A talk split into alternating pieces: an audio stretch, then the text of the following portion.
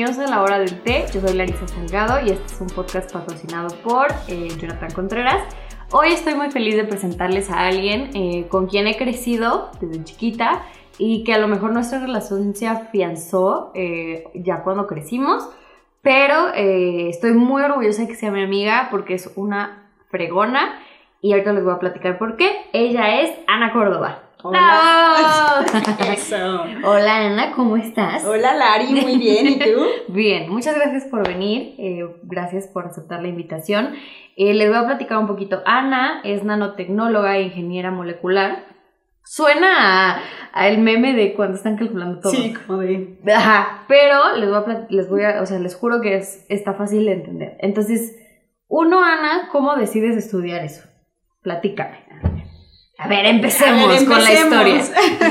pues mira, Lari, te platico. Eh, yo crecí en una familia con un papá científico, entonces de ahí toda la vida empieza a decirte, oye, mira esta reacción, o preparábamos café y te empieza a explicar, ¿no? De, mira, el, café es soluble en agua y pasa esta reacción y tú te quedas, para cuando eres un niño, la verdad es que te impresiona, ¿no? Dices, wow Sí, y más cuando estás creciendo porque todo lo, le quieres encontrar una explicación y él te la daba. Luego de repente nos llevaba a la universidad donde él da clases y entrabas al laboratorio y decías, veías a todos vestidos de blanco y decías, ¿dónde estoy? ¿No? O ¿Qué sea, ¿qué Sí. Exacto, ¿no? Y te decían, no toques esto porque te puede pasar algo, ¿no? Y tú así como de, ok, no entiendo. Y veías solo un líquido transparente, ¿no? Entonces decías, o de repente olía raro, sí. feo, la verdad. Sí. Y decías así como de, ¿Qué está haciendo? ¿Qué está haciendo, no? Recuerdo mucho que con mis hermanos este, íbamos mucho a la universidad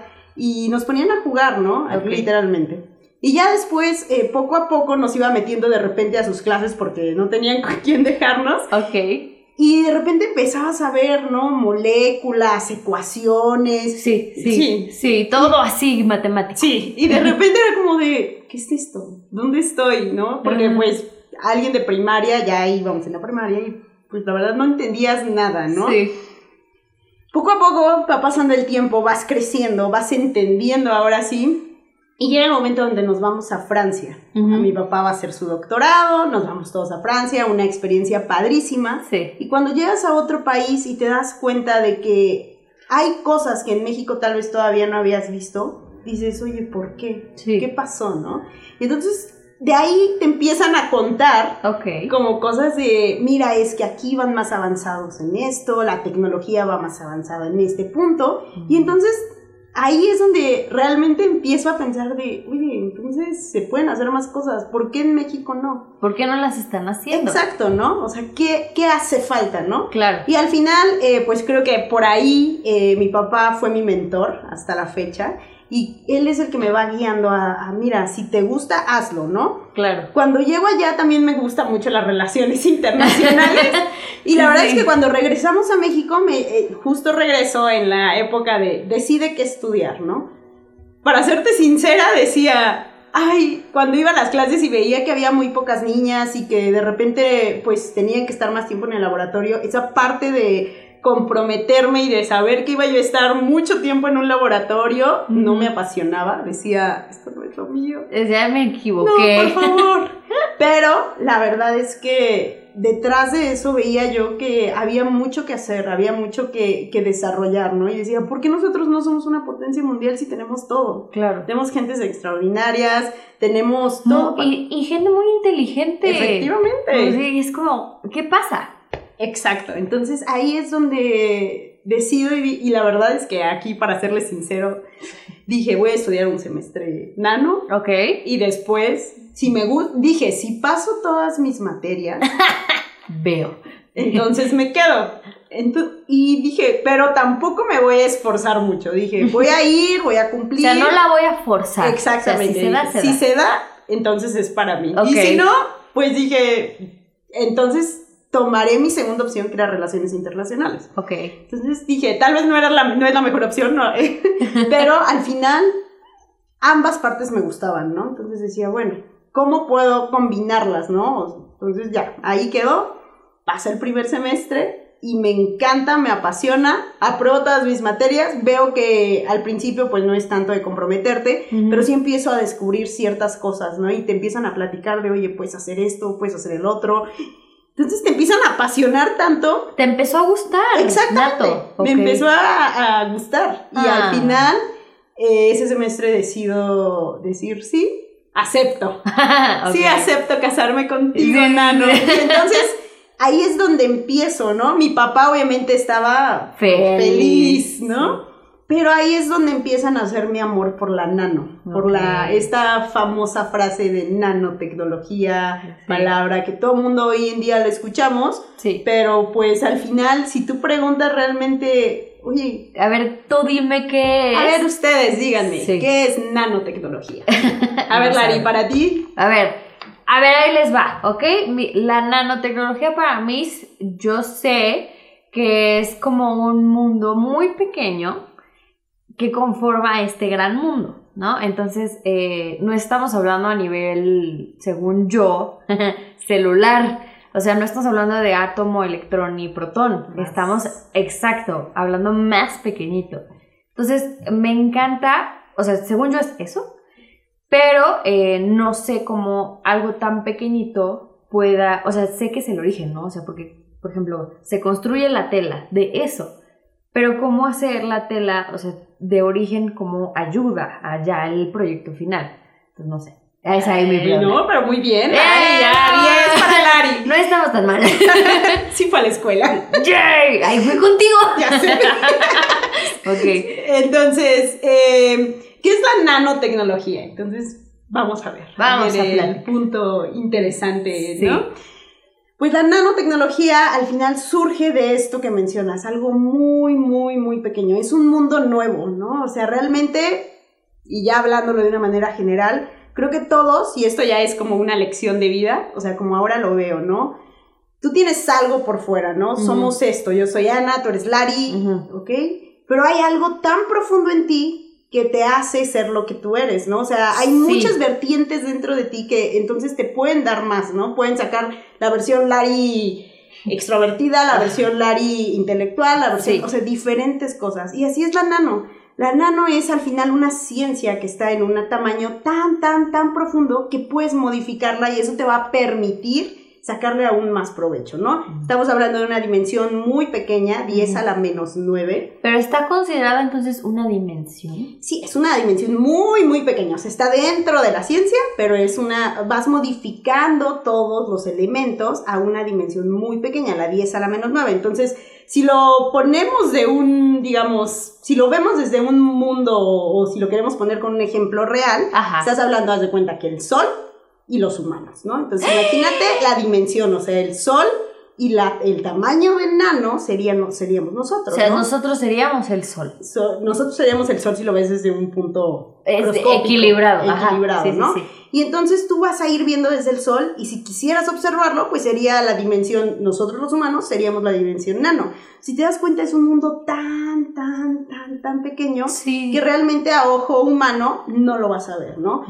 Por supuesto, hace muchos años, tú sabes, nosotros tenemos nuestro ABC de la ciencia, que al final es nuestro alfabeto, que es la tabla periódica, ¿no? Ok. Entonces, la tabla periódica existe desde hace es la master of es la master of science. entonces eso está padrísimo. Y qué pasa pues está obviamente tienes eh, la tabla periódica pero cuando tú vas más allá cuando tú ves la dimensión o tú entras a otra dimensión a verlos ahí es cuando te vas dando cuenta que con lo que tú puedes tener ahorita, mm. pero a una dimensión más pequeña, entonces cambia el elemento, ¿no? Cambian las cosas, cambia todo. Y empiezas a encontrar ciertas propiedades nuevas, ¿no? Entonces, por ejemplo, tenemos esta cámara, ¿ok? Y empezamos a trabajar a un nivel nanométrico y entonces ya no, se, ya no va a ser una cámara. Ah, ok, ¿qué hay dentro de ella, no? Entonces empiezas a ver que tiene otros funcionamientos, que a lo mejor puedes modificarle ciertas cosas, ¿no? Mm. Hoy en la mañana venía manejando y decía, a ver, ¿qué ejemplo puedo darles de una manera que ellos puedan entender de una manera más fácil que es nano, ¿no? Entonces imagínate que ahorita estamos en un cuarto color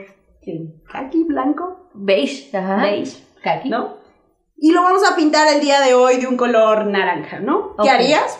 pones pintura naranja y empiezas a pintarlo, ¿no? Sí. Al final de cuentas, tu pared era blanca, la empiezas a pintar de, de naranja. De naranja. Ya es naranja. Ya es naranja. Sí. ¿Quieres profundizar más en el color? Le pones más naranja y se vuelve más oscuro, ¿no? Sí. Pero ahora imagínate que cada uno de estos pigmentos se vuelven en cubos, ¿no? Imagínate que en lugar de ser pigmentos, pones un cubo. O sea, pones Ok. y empiezas a pegar cubos de colores naranjas. Ok.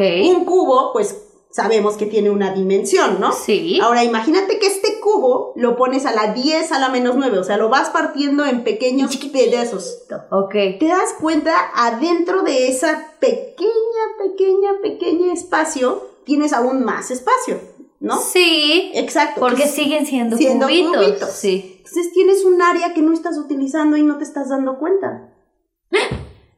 Efectivamente, o sea, eh, tienes, empiezas a poner cubos que tienen adentro espacio. Sí. Y adentro de esos cubos, si tú partes ese cubo en cubos más pequeños, tienes aún más espacio Sí. que no estás utilizando. Ok. Entonces, ¿qué hace la nanotecnología? Ocupa estos pequeños espacios para transformar la materia y de esta manera se puede ocupar mejor.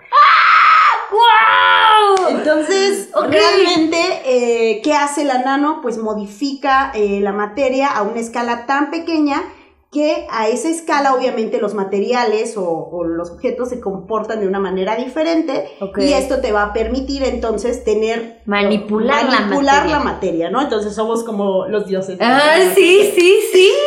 Claro, eh, lo, que, lo que aquí la lección de vida es, eh, imagínate que tú tienes un sueño Ok. y que tal vez está ahí en lo profundo de ti, ¿no? Sí. Y que tal vez para ti dices, pues ahí está. O sea, porque ahí siempre estuvo la nanotecnología, ¿no? Sí, nunca se fue. Nunca. Y Nunca. a alguien se le ocurrió, alguien hace años dijo, ay, hay mucho espacio ahí- aún ahí adentro y falta experimentarlo, ¿no? Mm. Seguramente cuando lo escucharon dijeron, "Mm, este está, pero sí. Zafado. Exacto.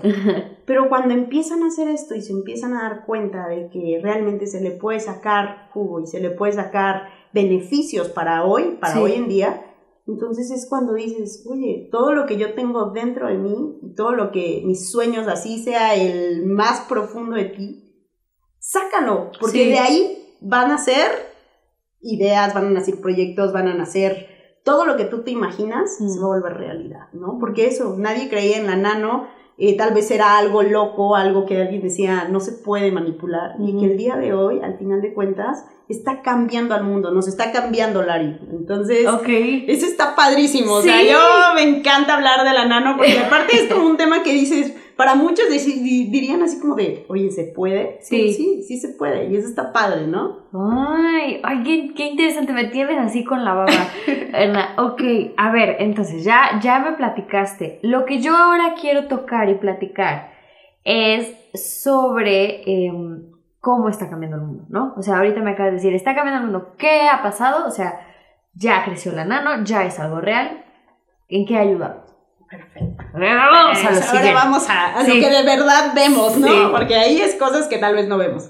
Pues mira, hoy en día la podemos encontrar en, en los carros. Generalmente los materiales, tú puedes eh, poner como una pintura transparente o puedes poner, eh, pintar algo y evitar que se raye. Entonces ahí modifica los materiales de una manera de que les pone como un protector. Ok. Pase lo que pase, no les pasa nada, ¿no? Sí. Entonces modifica por ahí. Por ejemplo, un área muy interesante y que creo que poco a poco, conforme vaya avanzando la ciencia y conforme vayan avanzando, es en el aspecto eh, médico, ¿no? Ok. Eh, al ser tan pequeños estos, eh, pues, es- eh, la nano, Sí, la teoría. la teoría, tú puedes modificar un medicamento y puede a lo mejor eh, medicamentos que a lo mejor por su tamaño no podían pasar barreras este, para, no sé, Para- tratamiento de cáncer o para enfermedades eh, avanzadas. Sí. Entonces, al ser tan pequeños, pueden pasar estas barreras de manera que van a actuar mejor en las enfermedades, ¿no? Mm. Entonces, podrían, ahí ya se están haciendo, eh, pues obviamente, estudios Sí. para tratar este tipo de enfermedades, ¿no? Al ser su tamaño tan pequeño, estas, eh, estos pueden traspasar las barreras y en cierta manera van a ayudar a, obviamente, a combatir las enfermedades, ¿no? Entonces, Wow. por ahí, en el tema de la cosmetología, que a nosotros las mujeres que nos encanta, Sí. hoy en día si te dicen, eh, no sé si has escuchado mucho hablar de las cremas que ya tienen nanotecnología, ¿no? L'Oreal por ahí Sí. está desarrollando ciertos eh, cosméticos con nano. Y obviamente, pues al ser partículas o que tengan nanopartículas de algo, te ayudan, ¿no? Porque al final no sabemos el por qué, pero es obviamente al ser tan pequeños traspasan o los poros son tan pequeños, entonces pueden entrar, exacto, entrar a esos poros de una manera que van a interactuar realmente a una profundidad tan pequeña con tu piel, con eh, en, lo, en, las necesidades que tengas, ¿no? Sí. Entonces estamos eh, obviamente ya y en el tema ambiental, que es un tema que sabes que, me apasiona el ambiente. Ahorita vamos a tocar el tema. tema. Sí. Pero en el tema ambiental están cambiando mucho, ¿no? En los filtros, están haciendo filtros para tratamiento de agua, estamos haciendo filtros para aire, entonces creo que mm. también por esa parte eh, los paneles solares que hoy en día todos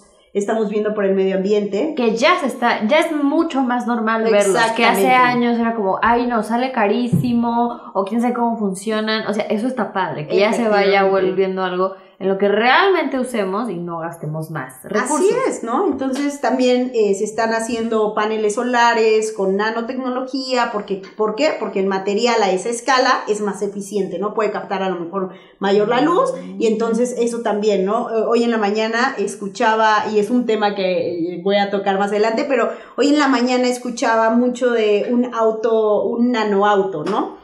Y ese concepto, yo, la verdad es que hasta que hoy en la mañana me puse a leerlo, es, están tratando que con agua, eh, pues que ya no usamos, agua residual, ah, agua contaminada, sí. tú la puedas echar como gasolina en tu auto y que tenga dentro un proceso en el cual pueda convertir esta agua en gasolina y puedas, puedas avanzar, ¿no?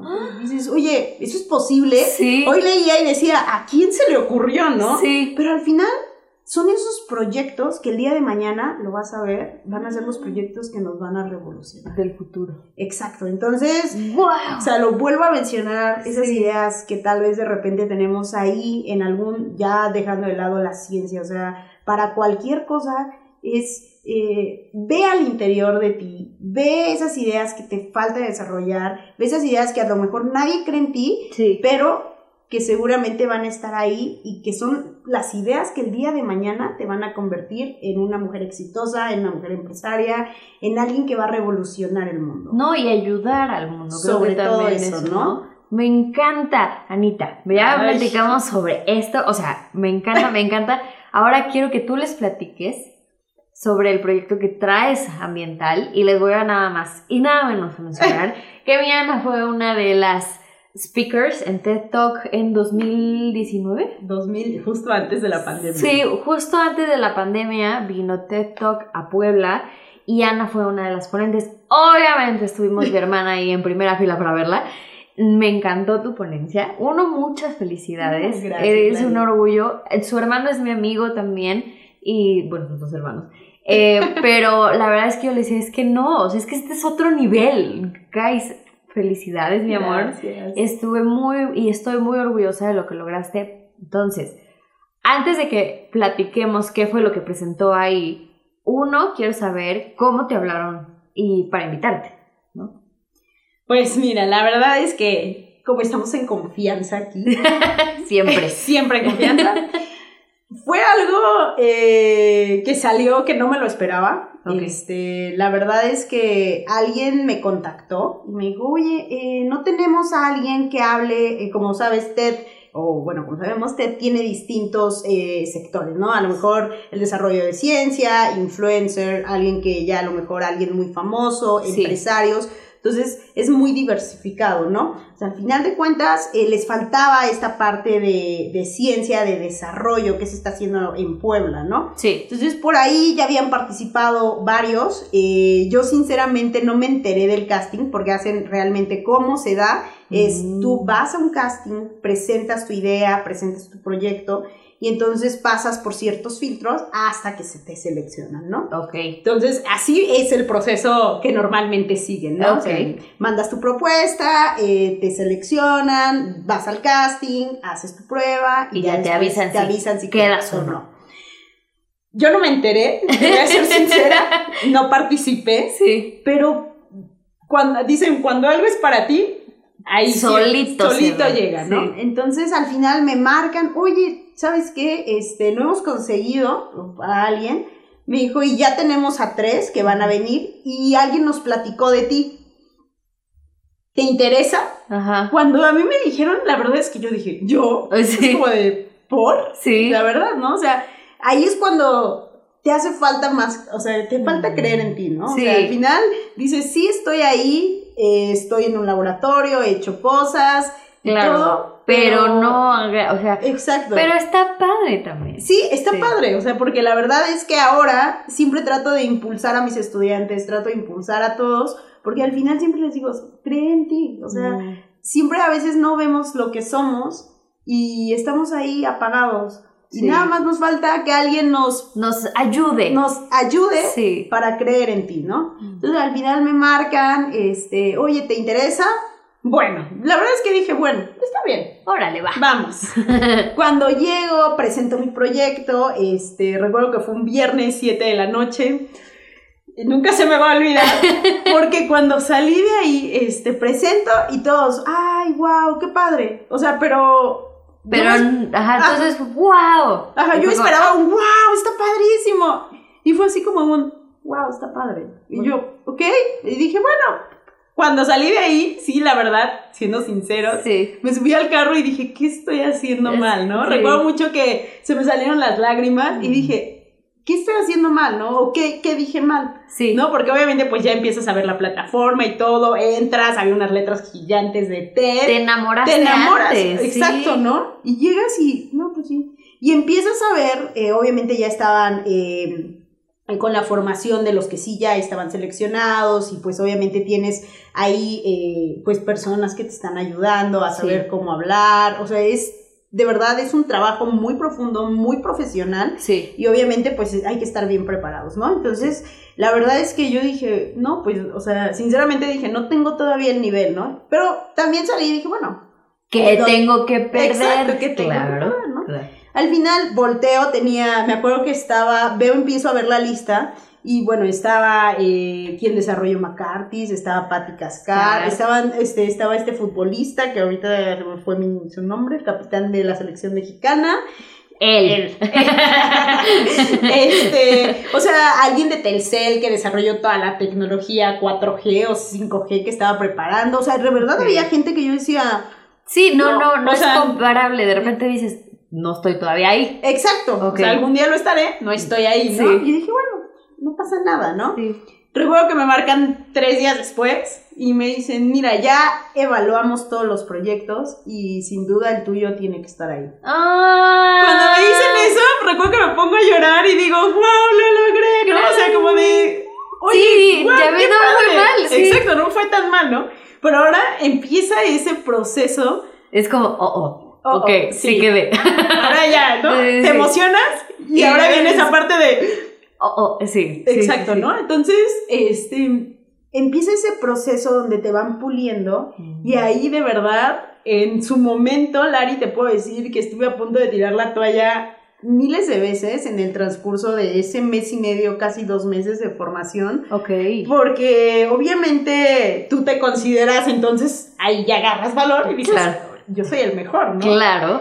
Y cuando te empiezan a llegar las críticas de, este, no hablas bien, eh, Párate. párate, este, segura de ti misma, oye, tu guion no está bien, oye, dilo con... Entonces, cuando te empiezan a cambiar todo esto, recuerdo la primera vez que llegué con mi guion Sí. y... Lo destrozaron. Ajá. Y yo, yo me acuerdo que salí de ahí llorando y dije, ¿pero por qué? O sea, yo dije, Es que sabes que también no tenemos la cultura y ni la habilidad de aceptar una crítica, porque Exacto. todo nos los tomamos personal. Entonces, por favor, para quien esté escuchando esto, cuando estén trabajando, no es personal, es profesional. Y, y se tiene que crecer y, y atraviesas tus miedos y lo haces. Efectivamente, ¿eh? La verdad es que eh, todas esas eh, críticas, la verdad es que sí, al principio pues sí duelen, ¿no? O sea, porque Claro. tú dices, oye, pero Pero pasé toda la noche Sí, o sea, haciéndolo. tú Sí. llegas, ya lo practicaste mil veces Sí. en el espejo, porque con me tus hermanos. con tus hermanos. A ver. Todo el la- mundo me soñaba, ya era como de, te prometo que hasta lo había grabado, me subía al carro y lo ponía, y así como de, ya, ya me lo sé, ya. Ok. ¿no? Llego, están todos, listo, párate, ¿no? Ya, te paras bien seguro de ti mismo. Y lo empiezas a decir así súper apasionado, no, pues Sí, sí. Y de repente es como de, está horrible, o sea, está súper mal, mm, no, a ver, es que, y empiezas a recibir críticas y críticas y críticas y críticas. Como en La Voz México, ¿no? Así. Te cantas bien feo. Y no, y yo dije, no, bueno, ¿qué hago aquí sufriendo? Si siempre que salgo, salgo llorando, o sea, no, la verdad. Sí, ok. Pero eso, la verdad es que hoy en día me ha llevado a que, eh, a, reci- a aprender a recibir críticas y sobre todo a no, no aprender, eh, no digamos decir las críticas, son más escalones que te llevan a hacer lo que eh, puedes ser. día, llegar ¿no? a ser. Porque al final yo no me di cuenta que todo eso me pulió para ahora ser un excelente profesionista, que Claro. puedas llegar y hablar sin miedo. Entonces, TED para mí fue una plataforma donde me ayudó a crecer. Yo creo que más allá de que pudiera yo compartir con alguien y que alguien se llevara un poco de lo que he hecho, creo Sí. que fue más personal, a vencer miedos, a decir sí se puede, me impulsó a creer en mí Mm. y creo que eso es lo más valioso, ¿no? O sea, que la verdad es que hoy en día eh, lo que nunca me imaginé o Está sea, llegando. está llegando, ¿no? Sí. Entonces, la verdad es que yo sí los invito a que participen en los TED, aunque no queden, no pasa nada, vayan, Inténtenlo. participen, sí, porque la verdad es que eso te va a pulir, porque tal vez en esa edición no quedas, pero a lo mejor en alguna otra. Claro, y y es lo que yo les digo, o sea, creo que siempre la mentalidad es, ay, ¿para qué? No, y, o sea, mi amor, ve, inténtalo y algo vas a aprender, ¿no? Entonces Sí. creo que siempre hay que tener esa, esa emoción. Ay, sí. Me encantó la historia, mi Ana. Bueno, y ya tocando es todo esto que pulió, Ana presentó un proyecto sobre limpiar uno de los ríos, eh, o el río más El río más contaminado, contaminado de de las- Puebla. de- del estado, que es el río Atoyac. Entonces, eh, quiero que explique un poquito sobre cómo, cómo se lograría eso y eh, más o menos en qué va la idea. Ok, pues eh, seguimos trabajando. eh, lo que presenté, eh, los invito a ver mi TED Talk en, en YouTube. ¿Ok? Pero bueno, lo que presenté es básicamente tú tienes una esponja, eh, una esponja, imagínense una esponja, La de lavar trastes. de lavar trastes cualquier, la del carro, Sí. y la pones en agua. Esta esponja obviamente es una nano esponja. Entonces tiene ciertos poros, lo que hablábamos, y que modificado a una escala nanométrica tiene otra función. Puede atrapar todos los contaminantes de una manera que se quedan dentro de la esponja, pero el agua ya te queda completamente limpia limpia, ¿no? Y además eh, pusimos o agregamos esta propiedad de que tiene un imán, el cual tú al pasar el imán, estas esponjas en lugar de quedarse en el agua, tú las recuperas con el imán. Ok. Entonces de un lado ya tienes tu agua limpia y de este lado pues ya ti- tienes tu esponja eh, con, el con los contaminantes. con los contaminantes. Ahora, eh, esta esponja la puedes, como que usualmente hacemos, la puedes lavar y la puedes reutilizar, ¿no? Entonces, ¿en qué estamos? Eh, seguimos trabajando en ese proyecto. Eh, terminé mi doctorado. ¡Bravo! Ya me gradué por fin. Entonces, ya también soy doctora en ciencias del agua. Y al final de cuentas, eh, ese fue mi proyecto de tesis doctoral, eh, lograr remover toda esta parte de gasolinas o compuestos de gasolinas en agua. Sí. Y eso eh, obviamente te ayuda a, obviamente, a reducir la contaminación y estamos, seguimos trabajando en eso. ¿Qué hay del río Atoyac? Seguimos trabajando en conjunto con una asociación, seguimos haciendo investigación en el laboratorio y estamos tratando de colaborar ahora con empresas, eh, sobre todo textiles, Sí. este, para quitar toda esta parte de color del agua, ¿no? Entonces, eh, es un tema eh, que va poco a poco, pero que está avanzando, ¿no? Esperaría que en unos, te diría, yo quisiera que en unos 10 años el río ya estuviera limpio y pudiéramos Claro. andar por ahí, pero eh, yo creo que va a ir eh, conforme las industrias vayan aceptando esta parte de igual modificar sus procesos, van a ir mejorando, ¿no? Entonces el proyecto sigue, eh, si alguien de ustedes está interesado en participar, Por favor, en difusión, escríbanos, en lo que sea, escríbanos. y les doy el contacto de Ana. sí, por favor, la verdad es que necesitamos a- a- a A todos. a todos, o sea, esto no es solamente de los científicos, es tanto de... Nivel textil, de producción, de todos los materiales me- básicos. Efectivamente, ¿no? Entonces, eh, creo que hay mucha oportunidad Mm. y seguimos trabajando en eso y seguimos trabajando en este tema del agua, eh, tratando de ser aún y traer a Puebla la mejor agua, ¿no? Claro. Sí, claro. Porque ay, estoy tan feliz de todo lo que me cuentas. Me encantó el tema, me encanta cómo lo desarrollamos. Vas a seguir veniendo a este podcast. Vas a ver que sí, porque vamos a seguir platicando. Y bueno, ya nada más para cerrar. Eh, no me gusta la pregunta de ¿y cómo le haces para mantener tu, tu equilibrio, no? Por personal y profesional, porque profesional ya, ya vimos que eres lo máximo Ay, y gracias, te juro que en 10 años, 15 años ese río va a estar limpio. Mira, vamos a hacer changuitos. Sí, por favor. Y por favor, inversionistas, gobierno, eh, también aplíquense, busquen a Ana o busquen el proyecto y de verdad creo que es, es, va a ser fructífero que veamos por, por este lado de que pues ya si hecho, lo echamos a perder, ahora arreglémoslo, ¿no? Así y ya es. hay la forma de arreglarlo. Entonces, eh, los invito a todos que, que sigan a Ana, que sigan todo lo del proyecto, se los vamos a dejar aquí abajito. Y eh, bueno, Ana se acaba de casar. Y cayendo un poco en estas construcciones sociales, lo único que le quiero preguntar es sobre eh, cómo te has sentido ya con esta nueva etapa de tu vida y cómo le haces para que todos los días te sientas motivada. Esas realmente son mis preguntas.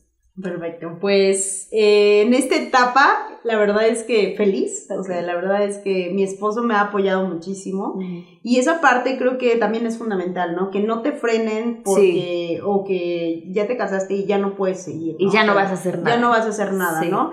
Eh, creo que siempre he estado ahí para motivarme, para apoyarme y creo que eso es algo muy importante y algo que me motiva aún más, ¿no? Sí. Justo antes de venir le, me dijo, eres la mejor, Ay, no, te amo. Y esa, esa parte también te da como seguridad a ti, ¿no? Claro, te- O sea, es, tu, es tu base para salir al mundo y decir, o sea, hija, tú puedes. Efectivamente, ¿no? Entonces, eh, esa parte la verdad es que ha sido muy, muy, muy padre el poder, obviamente ahora vivir esta etapa con tu esposo, ya no con tus papás o con tu familia, con tus hermanos, Sí. o sea, con tu esposo que está ahí motivándote, eh, que te está ahí apoyando, ¿no? Claro. Y obviamente también esta parte de la responsabilidad del, del hogar, que Sí. también es un poco difícil, la y, verdad. Y siento yo, digo, yo no estoy casada, pero, o sea, es como overwhelming, como que te cae todo de sope y es como, ok, espérate, yo cuando Sí. tenía que lavar la ropa. Exacto, luego ni sabemos lavar, o sea, yo era sí, como de, "Chin, real. ¿qué hago? Mamá. Mamá, ¿qué cocino? Entonces también esta parte, ¿no? O sea, esta parte de te cae toda la responsabilidad de la casa, obviamente la responsabilidad de ser esposa, de Sí. obviamente pues compartir tiempo juntos, Claro. este, que ya a lo mejor antes podía estar todo el día en el laboratorio y no pasaba nada, ¿no? Sí, Nadie pues me tus, tiempos. Pero pues ahora tienes que partirte en miles de cachitos para Sí. poder ser eficiente en todo, ¿no? Sí. Y eh, esta parte también eh, de tus proyectos personales, ¿no? O sea, emprender, hacer, este, que no tampoco los puedes dejar de lado porque también son parte de ti, ¿no? Claro. Y pues este balance ha sido complicado al principio, la verdad no les voy a mentir de, uy, no, Sí, obviamente sí. fue, fue trabajarlo, Es pero que- está padre. Justo es eso, es trabajo, o sea, y no es que sea trabajo porque, híjole, me pesa. No. Simplemente porque ya es otra etapa y dices, ok, ahora tengo que hacer esto. Sí, quiero ver a lo mejor mi casa limpia, si no Claro. tengo o sea, pues ya es otra etapa y ya vamos creciendo y madurando.